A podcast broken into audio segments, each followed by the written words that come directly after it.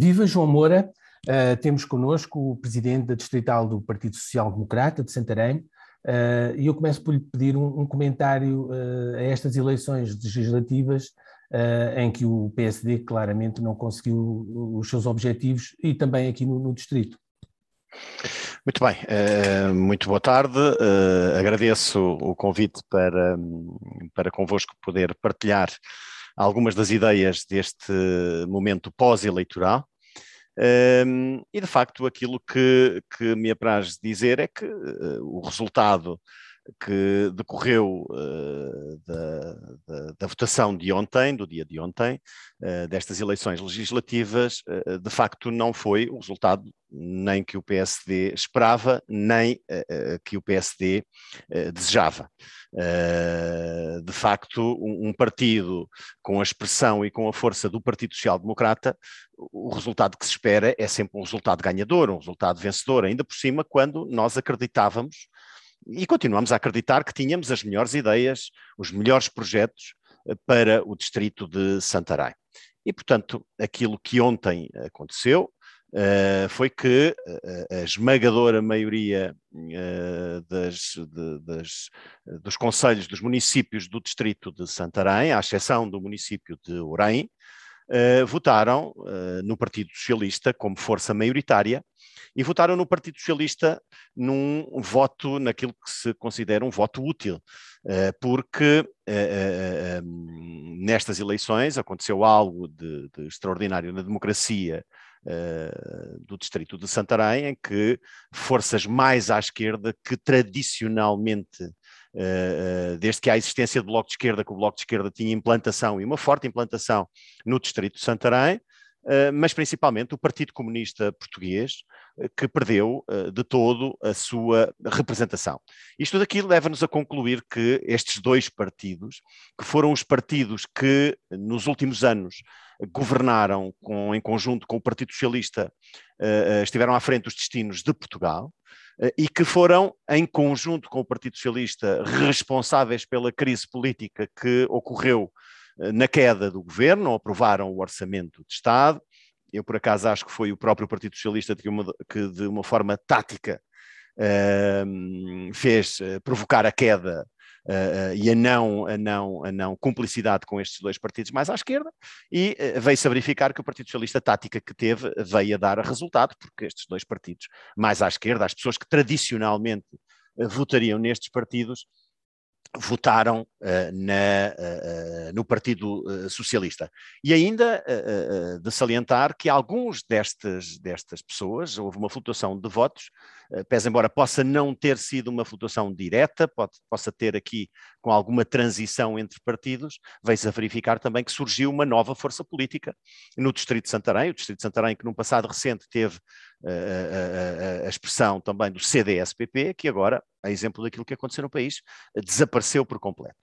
Relativamente ao Partido Social Democrata, o Partido Social Democrata, no Distrito, no Cômputo Geral, naquilo que foi a sua votação, curiosamente até teve mais uh, 6 mil e, e, tal votos do que nas eleições de 2019, mas uh, uh, esses 6 mil e tal votos não foram suficientes para subir o seu score.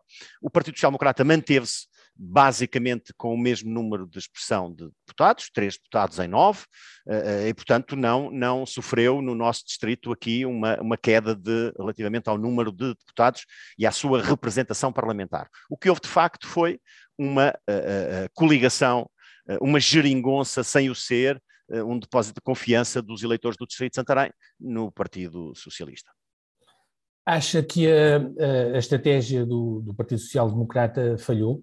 Uh, alinhou mais ao centro, deixou ali algo, não, não fechou inteiramente a porta com, com, com a extrema-direita, uh, pode ter uh, conduzido a. Não, esse, esse é o Partido Social Democrata desde a primeira hora que fechou com trancas a, a, a, porta à designada extrema-direita. Estamos a falar aqui relativamente ao Chega. Uh, houve, inclusivamente, declarações públicas. Isto são estratégias que são delineadas não ao nível local, não ao nível distrital, são uh, estratégias delineadas por um, pelo líder, pelo presidente do partido, pela Comissão Política Nacional, que define quais são os partidos uh, sobre os quais é possível ou não o estabelecimento de alianças, quer pré, quer pós-eleitorais. Aqui, de facto, havia essa indicação da liderança nacional de que não, uh, apesar de haver por exemplo, da vontade do partido do, do, CDS, uma, uma vontade de fazer uma coligação pré-eleitoral, não foi esse o entendimento da liderança nacional e, obviamente, que as estruturas distritais e locais uh, uh, correspondem da forma como a estrutura nacional. Agora, se essa estrutura, se essa estratégia está mais ou menos correta que se veio a verificar, evidentemente que para quem teve um resultado que não foi aquele que se estava à espera, obviamente que a resposta é que a estratégia não foi a mais correta. se seria diferente de outra forma, não sei, só, só, só experimentando é que se, que se poderia saber. Agora que fique bem claro, eu sei que houve aqui, de facto, da, principalmente da parte do Partido Socialista, um oportunismo oportunismo uh, e algum do eleitorado que possivelmente poderia votar eh, no Partido Social Democrata teve aqui algum receio dessa situação da, coligação, da possibilidade de coligação com a esquerda, essa, com o Bloco, com o Chega. Chega. Essa, essa coligação, de facto, nunca esteve em cima da mesa. Até porque, permitam-me que faça aqui um comentário, eu conheço pessoalmente o André Ventura, aquilo que os 12 deputados que o partido, o Chega, vai ter agora na Assembleia da República, as pessoas vão achar que o André Ventura é um deputado muito light, muito muito, muito soft, uh, comparativamente com aquilo que está para chegar ao Parlamento. E é isso que uh, eu parece-me que este fenómeno chega, vai ser um fenómeno, uh, obviamente, com uma duração no mínimo de quatro anos, mas com esta dimensão parece-me que não, não passará muito na dimensão que tem agora, não passará muito para além disso. Agora, é, é evidente que, como democratas que somos, temos que saber perceber aquilo que se passou, aquilo que o povo, no voto de protesto, tentou fazer, deu um voto de confiança aqui, de forma significativa até, eh, de 10, 11% no distrito de Santarém, com alguma expressão. Em nove deputados elegeu um deputado e, portanto, parece-me que eh, vamos ver o que é que, o que, é que aí vem. Uh, obviamente que nós, como partido de responsabilidade, e penso que o, o, o Partido Socialista, enquanto partido do governo, com uma maioria uh, parlamentar, também não irá permitir, não haverá aqui a possibilidade de haver excessos eh, de, eh, daqueles que, que, são as tais linhas vermelhas que hoje numa sociedade democrática nunca permitirá que possam acontecer. Estamos a falar nas questões uh, da pena de morte e dessas outras abruptas que... Questões civilizacionais. Quase a ninguém. As civilizacionais, exatamente. Nós, Portugal foi orgulhosamente dos países que no, no mundo deu um grande exemplo nesse, nesse sentido e agora não vamos permitir nunca, de, de que forma seja, que haja retrocessos nessa matéria. Voltando ao, ao Partido Social Democrata, um, isto vai ter repercussões, uh, naturalmente, na, na liderança uh, do, do, partido. Ontem o, o, líder já dizia que não sabia uh, como é que poderia ser útil, como quem diz que provavelmente não, não continuará na liderança. Uh, como é que o João Moura uh, uh, interpreta essas palavras? O que é que acha que vai acontecer? Vai haver mudança na, na liderança? Eu parece-me que, decorrente daquilo que eu vi, como todos tivemos a oportunidade de ouvir e assistir, o presidente do Partido Social Democrata colocou na comunicação que fez ainda antes de conhecer o resultado final, aquilo que disse foi de forma muito transparente, depois até o reproduziu em alemão para alguns que estavam com dúvidas, de que se o Partido Socialista viesse a obter uma maioria parlamentar, obviamente que ele tiraria daí as conclusões dele e que sentiria, ele eh, disse, eh, por umas palavras muito semelhantes àquelas que vou dizer, de que ele só estaria na liderança do PSD enquanto se sentisse útil. E entendia que, se o Partido Socialista tivesse maioria absoluta, que essa utilidade dele estava posta em causa e, portanto, eu depreendo disso, como todos nós, como qualquer português, depreendeu que a saída dele está iminente, eh, haverá agora um calendário e, obviamente, que eh, haverá uma mudança de, de liderança no, no PSD. O João Moura, nas eleições internas eh, do partido, foi opositor do, do Rui Rio.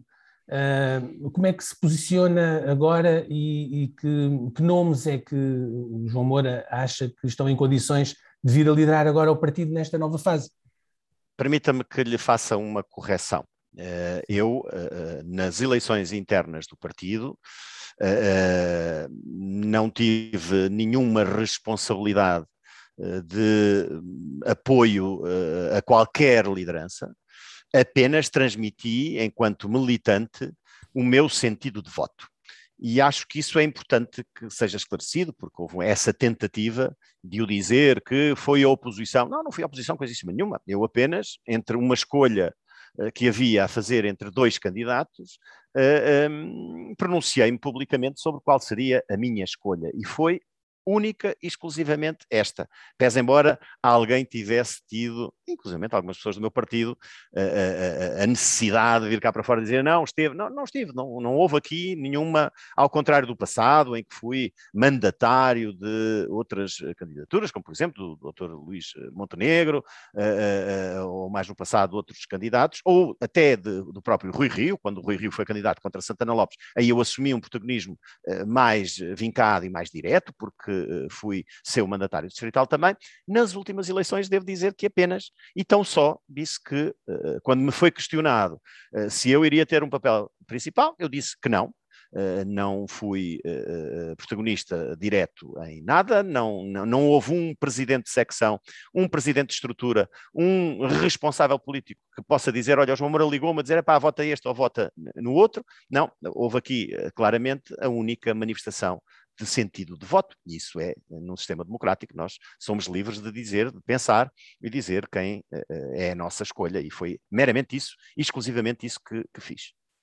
Provavelmente foi também por isso que, que o Rui Rio teve confiança em si, a, a Nacional, para o escolher, eh, para integrar a lista que acaba Eu acho que o Rui Rio não foi o facto de ter confiança ou deixar de ter confiança, obviamente que aquilo que aconteceu foi que, olha, e veio-se a verificar, eu sou militante, sou dirigente autárquico, sou presidente de uma Assembleia Municipal, daquela que foi aquela que teve a maior expressão de votos, quer dizer, quando uh, eu acho que não passa pela cabeça de ninguém um líder de um partido, uh, porque, olha, não votou em mim, deixa cá descartá-lo e pô-lo fora não me parece que isso seja minimamente razoável. É evidente, antes pelo contrário, quer dizer, há que aproveitar. Isso veio-se a verificar, eu acho que contribui decisivamente para que o PSD mantivesse o número de deputados em três e não tivesse acontecido no Distrito de Santarém, como por exemplo aquilo que aconteceu no Distrito aqui ao lado de Leiria, em que o PSD teve uma queda abrupta, ou no Distrito de Viseu, aquele uhum. considerado o grande bastião social-democrata, e portanto eu acho que contribui decisivamente com a minha posição na lista uh, para, uh, fui o único candidato a deputado que, cujo Conselho teve uma, uma vitória, e foi uma vitória, uh, não digo esmagadora, mas bem, bem representativa do PSD. E futuros uh, hipotéticos uh, líderes do, do partido, uh, Rangel, que outros nomes é que o João acha que poderão... Eu devo dizer, eu não tenho grande, não tenho relacionamento com o Dr. Paulo Rangel, mas parece-me que o Dr. Paulo Rangel virou aqui uma página, foi candidato, não, não teve sucesso, não me parece, mas até, como se costuma dizer, até o lavar dos cestos é vindima. O PSD, de facto, tem um conjunto de gente capaz, um conjunto de gente com, com muita, muita capacidade política, com muita, uh, com muita capacidade de resolução para alguns dos problemas que o nosso, do nosso país e com muita capacidade de liderança. E, portanto, não sei quem é que, até, até ver, ainda não houve ninguém a posicionar-se, até porque o seu presidente do partido ainda não, não se, oficialmente, ainda Sim. não pôs o lugar à disposição, e, portanto, vamos aguardar pelos próximos dias, uh, semanas, para ver o que vai acontecer e depois cá estaremos para, para nos pronunciarmos e para, e para podermos dizer ou uh, em quem vamos votar, se houver um ou mais candidatos, ou até empenharmos de uma forma mais diferente e mais direta e estarmos com um posicionamento, como já tivemos no passado, de, outra, de outro tipo de posicionamento mais ativo. Um, foi eleito agora, uh, novamente foi reeleito deputado aqui pelo distrito. Uh, que batalhas é que, é que acha que tem pela frente neste mandato? Olha, uh devemos uh, isto uh, com facilidade lhe posso dizer, porque nós, quando nos sujeitamos ao voto uh, do povo, dos nossos eleitores no distrito de Santarém, tentámos de forma muito construtiva. O PSD fez uma campanha muito construtiva, quer a nível nacional, mas principalmente a nível distrital. Parece-me que fizemos uma, uma campanha que surpreendeu muita gente pela positiva, foi muito saudável, muito construtiva, não uh, entramos em campanhas de, de, de, de, denegrir ninguém, de preciar ninguém, fizemos aquilo que considerávamos que era o nosso, a apresentação do nosso projeto político. Lançámos vários comunicados daquilo que pensámos, com um diagnóstico daquilo que é o estado das diferentes áreas da sociedade, mas depois com algumas propostas que consideramos que são essenciais para uh, inverter algumas das situações no distrito de Santarém. E desde logo a primeira e, e, a, grande, a grande problemática do distrito de Santarém tem a ver com a sua perda sistemática de população. O distrito de Santarém que está aqui uh, num limite geográfico de grande proximidade à grande metrópole, à grande sugadora Lisboa, à grande uh, concentradora de tudo, de facto aquilo que poderia ser um conjunto de oportunidades atendendo a esta proximidade, antes, pelo contrário, no distrito de Santarém tem-nos provocado algum esvaziamento, permita-me a expressão, de população que migra eh, para Lisboa. Os nossos jovens, com facilidade, vão estudar e depois não regressam porque têm falta de oportunidades. E esta, portanto, é, é, é, é para qualquer uh, eleito político, neste caso para com maior responsabilidade para os governantes, é este o grande sentido de responsabilidade. Porque o Distrito de Santarém, até lhe recordo, já teve 10 deputados e neste momento tem 9, precisamente porque perdeu população para distritos como, por exemplo, o Distrito de Setúbal. E, portanto, houve aqui apenas um conselho no distrito, que foi o Conselho de Exceção, foi o Conselho Benavente, mas até esse conselho tem aqui alguma especificidade, porque a, a, a, a freguesia Samora Correia, que cresceu eh, é, é uma freguesia que é, eu não quero aqui chocar ninguém, mas é, é este o termo, é um, é um dormitório de Lisboa, pessoas Sim. que vêm apenas dormir, que não sentem eh, como eh, no restante distrito de Santarém. E, portanto, há algo que temos que fazer. Este algo não há, na nossa opinião do PSD, não há uh, uh, fixação de pessoas sem a criação de emprego. E esta criação de emprego uh, gera-se com a criação, atratividade em empresas, e é aqui que o PSD é muito diferente daquilo que é a esquerda tradicional no Distrito de Santarém. O PSD é favorável à iniciativa privada, sempre que ela funcione, é esta iniciativa privada que deve gerar o tal emprego. E, portanto, aqui lançámos até nesta matéria, e como percebe, já estamos aqui em diferentes áreas da sociedade. Uh, uh, um, ao nível da economia, da geração de emprego, nós uh, criámos aqui um conjunto de iniciativas.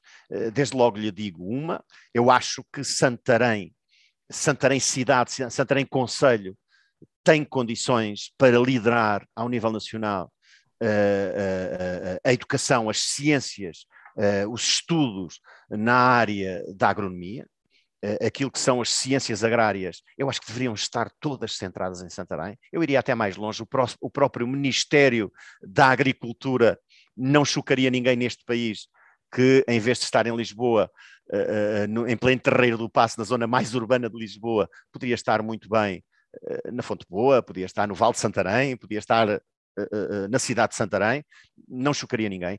As faculdades de zootecnia ou de, de, medicina veterinária que estão em Lisboa não faz grande sentido que não pudessem estar também em Santarém, e portanto aqui nós defendemos que poderia haver aqui uma aposta Uh, como uh, uh, o Vale do Silício nos Estados Unidos, o, o Silicon Valley concentrou ali algumas empresas tecnológicas, alguma ciência, alguma tecnologia. Nós, na área da agricultura, poderíamos liderar, temos massa crítica, poderíamos liderar esta, esta, este vetor. Também Uh, poderíamos criar aqui um cluster, nomeadamente no Conselho de Rio Maior. O Conselho de Rio Maior tem-se dedicado em, em, excelência à área do desporto, com algumas valências, alguns centros de alto rendimento, e, portanto, podíamos criar aqui uma cidade mais de, de, de, aposta desportiva, de equipamentos esportivos da parte do governo. Portanto, já estamos aqui com, ao nível de ensino superior, com, uh, que traria, obviamente, outras sinergias uh, paralelas.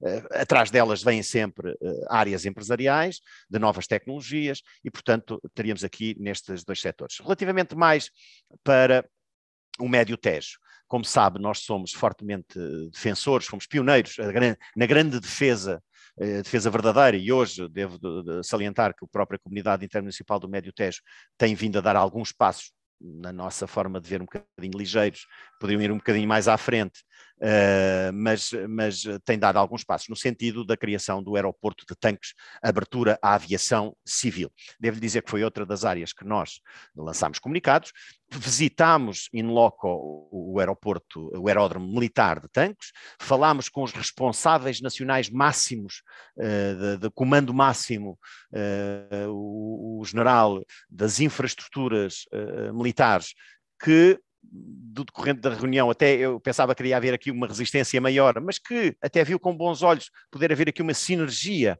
entre uh, uh, uh, a propriedade civil e a militar, uma utilização mútua, uh, que até seria boa para os dois. Uh, de, manifestámos o projeto que nós defendemos, que é uh, situar o cais de embarque do aeroporto ali mais na zona das Madeiras, que é a povoação do Conselho de Vila Nova da Barquinha, que é exatamente no sentido contrário onde está hoje a parte concentrada militar, que já está com muito pouca utilização. Devo-lhe dizer que Tanque já teve 5 mil militares num tempo forte em que tinha ali Santa Margarida, Tancos, etc. E neste neste momento terá 200, 300 no máximo militares, e portanto pode-se daqui perceber a dimensão e a escala da importância militar, eh, que ainda hoje é muito forte, porque estão ali forças muito especiais, mas que se coadunam perfeitamente com a abertura à sociedade, à sociedade civil. E devo dizer, Santarém aproveitaria, e o país aproveitaria, não esbanjaria dinheiro, aproveitaria aqui um recurso extraordinário, e este recurso é o quê? Olha, a maior centralidade de estradas norte, sul, leste, oeste que nós temos, a A23, a A13 e a A1, que estão ali naquela proximidade. Uh, o, o, principal nó ferroviário, que por acaso até se chama entroncamento por isso mesmo, que tem ali uma série de ferrovias, a linha que vai para o oeste de Portugal uh, e a linha do norte, portanto estão ali sediadas. Em Tancos passa exatamente a linha do oeste, que atravessa quase a pista, portanto havia aqui uma facilidade em termos de infraestruturas que basicamente tudo está feito. Para terem ideia, o aeroporto que se fala de Alcochete, que por acaso está em solos do nosso distrito, em Benavente, mas esse aeroporto há números que dizem que custará qualquer coisa na ordem de 3,2 mil milhões. Portanto, hoje habituámos a falar de, mil milhões, de milhões na, assim numa, numa escala gigantesca. Eu posso lhe dizer que o estudo que o Médio Tejo tem uh, para, para a reconstrução, para a utilização do aeroporto de Tanques seria 30 milhões no máximo nós até poderíamos esticar até 50 milhões. Estamos a falar, eh, permitam-me este, eh, claro, para um cidadão comum, para uma empresa não são trocos, mas para um Estado, eh, para uma escala de uma dimensão, para aquilo que é a relevância e a importância que tem 50 milhões não é minimamente relevante em termos de investimento. Seria um investimento de facto gigantesco. E eu dir-vos-ia, em qualquer aeroporto nesta Europa, de grandes eh, países na Europa civilizada, eh, os aeroportos onde estão as companhias low cost estão a 100 km, 120, 150 km do aeroporto principal da capital. Porquê é que em Portugal isso não pode existir? Porquê é que as companhias low cost têm que estar dentro de Lisboa, no meio de Lisboa? Porquê é que as, as empresas de transporte de mercadorias como por exemplo, passa a publicidade, a DHL está sediada no aeroporto de Lisboa. Porquê? Porquê é que não pode estar quando em Tancos está um polo, um, o maior uh, uh, terminal ferroviário do país, que hoje é, é, é, operado por outra empresa que nós também visitamos e achamos que a aposta na ferrovia deve ser de facto uma concretização e não só nas palavras, também nos atos, porque ela já existe. Eu vou-lhe dizer, João Batista, uma, uma coisa que os nossos ouvintes certamente acharão muito estranho hoje um comboio. Há uma linha direta que vai a este central, esta central uh, uh, ferroviária uh, de transporte de mercadorias. Ela chega diretamente àquelas empresas porque está lá uma alfândega que faz o controle de entradas e saídas de mercadorias. E devo-lhe dizer que a linha apenas, a linha está, está feita, está construída, portanto o investimento grande está feito, mas por uma questão meramente de sinalização, sinalização. Estamos a falar de uma coisa tão básica, os comboios não podem entrar diretamente lá. Têm que ir dar uma Estamos volta, reais, fazer mais meia hora. Estamos a falar dos, nos terminal dos reais. Portanto, isto há, há, aqui situações no nosso distrito, alguns com mais complexidade, outros com menos complexidade. Devo-lhe dizer, por exemplo, esse central dos reais, quando aqui se vem dizer que a nova ponte de Abrantes tem uma necessidade porque a Mitsubishi carece de uma ponte, Devo dizer que a maioria dos, de, de, das mercadorias que vão para a Mitsubishi vão pela ponte da Chaúva. Chamusca e, portanto, porque vem de comboio. E, portanto, uh, há aqui, de facto, o nosso distrito tem que se entender. E a questão que me colocou é, é exatamente esta. O Partido Socialista, agora que está com a responsabilidade, pode contar com o PSD nestes contributos daquilo que nós achamos que é uh, mais-valia, no nosso consenso daquilo que é melhor para o Distrito de Santarém, nomeadamente achamos que devemos estudar a localização mais otimizada, mais vantajosa para uma nova ponte sobre o Tejo. Sabemos que há aqui várias pretensões, por acaso todas elas de municípios socialistas, Chamusca, Constância e Abrantes, mas não vamos fazer três pontos. Este país é insustentável que se queiram três pontos. Portanto, vamos ter que escolher, escolher aqui a melhor localização, aquela que se calhar requer menor investimento e que melhor servirá o ecoparque do Relvão na Chamusca, as melhores pretensões para todos uh, uh, os setores. E, portanto, uh, na área de, de, de, do investimento e de fixação, está a imaginar o que era ter um aeroporto a servir toda a região centro do país, até Coimbra. Este aeroporto aliviaria substancialmente o aeroporto da Portela, e, portanto, eu acho que, na minha opinião, eu não gosto de comparar e pôr em contraposição o aeroporto Montijo, ou o aeroporto Montreal, ou o aeroporto seja lá onde for. Não, não, nós temos uma solução e a nossa solução tem vantagens. Não tem nenhum impacto ambiental negativo. Antes, pelo contrário. É um aeroporto que tem as infraestruturas todas feitas. Já existe há uma compatibilidade com as forças militares. Ao contrário, por exemplo, Montreal tem os, caça, os caças F-16, são a polícia dos ares, permitam-me esta expressão, e portanto há aqui uma incompatibilidade operacionalizada. Uh, o de tanques não, não há, de facto, há aqui algumas horas que eles exigiriam para uh, ter alguma operacionalidade nos tropas aerotransportadas, mas coisas muito relativadas, relativizadas porque eram fáceis de otimizar. E de facto, nós temos ali uma âncora, que é a âncora de outro dos pontos que nós abordámos, de outra das grandes propostas para o distrito, que é uma aposta verdadeira no turismo. E esse turismo já tem uma âncora, está identificado, não vale a pena estarmos a tentar inventar aqui uh, aquilo que já é o polo cativador de população. A maioria dos nossos ouvintes possivelmente não tem noção que por semana, em, na época normal, eu quando considero a época normal, exceto esta, esta fase em que estamos de Covid, mas numa fase normal da vida, uh, Fátima tem um voo por semana de cidadãos, isto só para lhe dar um exemplo, de cidadãos provenientes da Coreia do Sul. Uh, portanto, estamos a falar aqui de, um, de, umas centenas largas por semana de passageiros só daquela origem. Já não estamos a falar de Indonésia, do Brasil, principalmente do Brasil, de toda a América Latina, uh, então da Europa é, é, é, é considerável. E são pessoas que vêm exclusivamente a Fátima. Nós, quando falamos dos números dos 9 milhões de pessoas que visitam Fátima, obviamente não vêm todas de avião, mas uma parte significativa vem.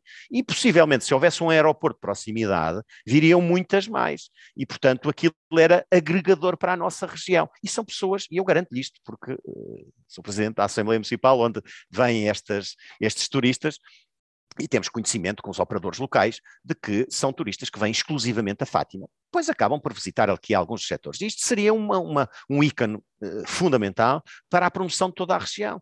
Uh, uh, posso lhe dizer que Tomar é das cidades mais bonitas de Portugal, tem um património natural e um património arquitetónico e, e, e histórico gigante, e que se, tem um entrosamento extraordinário com a vida templária com a própria religião de Fátima. Portanto, havia aqui uma simbiose muito interessante. O Conselho Sardual também tem muita riqueza nesta matéria e, e, e portanto, havia aqui uma oportunidade ao nível uh, do turismo. Ao nível do superior, já lhe disse, há aqui também uma forte aposta no Politécnico, uh, que uh, ao nível das, das, tecnologias, o Politécnico Tomar uh, mais forte, que com um grande impacto na sociedade, até porque tem um bom relacionamento com o mundo empresarial, é um bocadinho o segredo do sucesso deles, ehm, e portanto há aqui um conjunto de setores. sei que possivelmente o tempo está, permita-me apenas que lhe diga uhum. mais um, este que lhe queria referir tem a ver com o ambiente.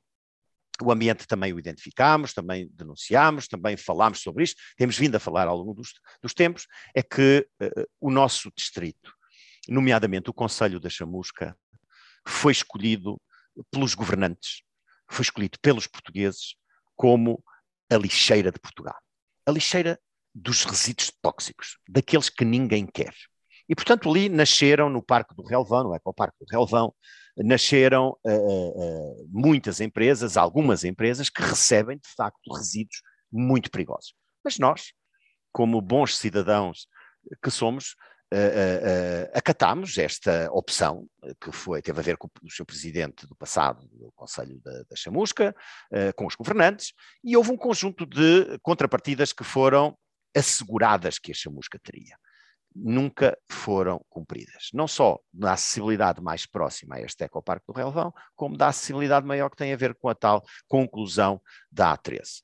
E devo-lhe dizer que ao nível ambiental, preocupa-nos muito aquilo que se está ali a passar porque uh, muitos dos resíduos que ali estão, a forma como são transportados, no dia a dia, um caminhão de tomate com frequência se cruza com um caminhão, permita-me aqui dizer, de seringas ou material hospitalar. E, portanto, estamos a falar aqui de algumas situações com alguma perigosidade, que se estivéssemos uma via direta, foi a via direta, eu não estou aqui a, a inventar, foi a via direta que foi prometida às pessoas. E, portanto, nós hoje entramos em Almeirim para ir para o Algarve na A13, depois entramos em Tomar para ir para Coimbra, mas neste teatro, neste espaço intermediário, esqueceram-se. É precisamente onde está o tal centro com o tal compromisso da A13 que alguns governantes deixaram por cumprir. E, portanto, nós fazíamos aqui um forte apelo uh, ao Partido Socialista que, para que durante estes uh, quatro anos, com uma maioria absoluta, onde podem uh, tomar todas as decisões, onde vão ter as bazucas financeiras que muito apregoaram, a Europa vai financiar fortemente o Estado português e espero, muito sinceramente, que a tentação de engordurar este termo de, de, de, tornar muito obeso o peso do Estado, eh, que torne de, eh, que o investimento seja um investimento que não se transforme em produtivo, em que o país não ganhe, não fique. Se calhar a questão da, da, formação é fundamental, mas também o investimento nas empresas, eh, lamentavelmente aquele que é o programa que foi sufragado ontem pelos, pelos portugueses é que uh, apenas 30% seja para as empresas e 60, uh, 70%, 70% do grande investimento fique retido no Estado. Eu espero que este investimento no Estado seja de facto para melhorar os serviços do Estado, como por exemplo os serviços na saúde. Preocupa-me muito que o Distrito de Santarém de facto tem quatro estruturas hospitalares de grande dimensão, mas preocupa-me muito que aquilo que é o mais básico, o mais essencial, que são os médicos de família, a medicina de proximidade, essa de facto que não exista, que haja aqui uma carência muito grande, uma lacuna muito grande no Distrito de Santarém ao nível deste setor da saúde e que o Partido Socialista possa ter uma resposta, agora que estamos quase a virar esta página da pandemia e que já não vai haver desculpas para nada e, portanto, esperamos que a responsabilidade que aí vem, que o Partido Socialista tem, sirva de facto para resolver a vida dos cidadãos e das pessoas, nomeadamente, e de forma muito concreta, para o Distrito de Santarém.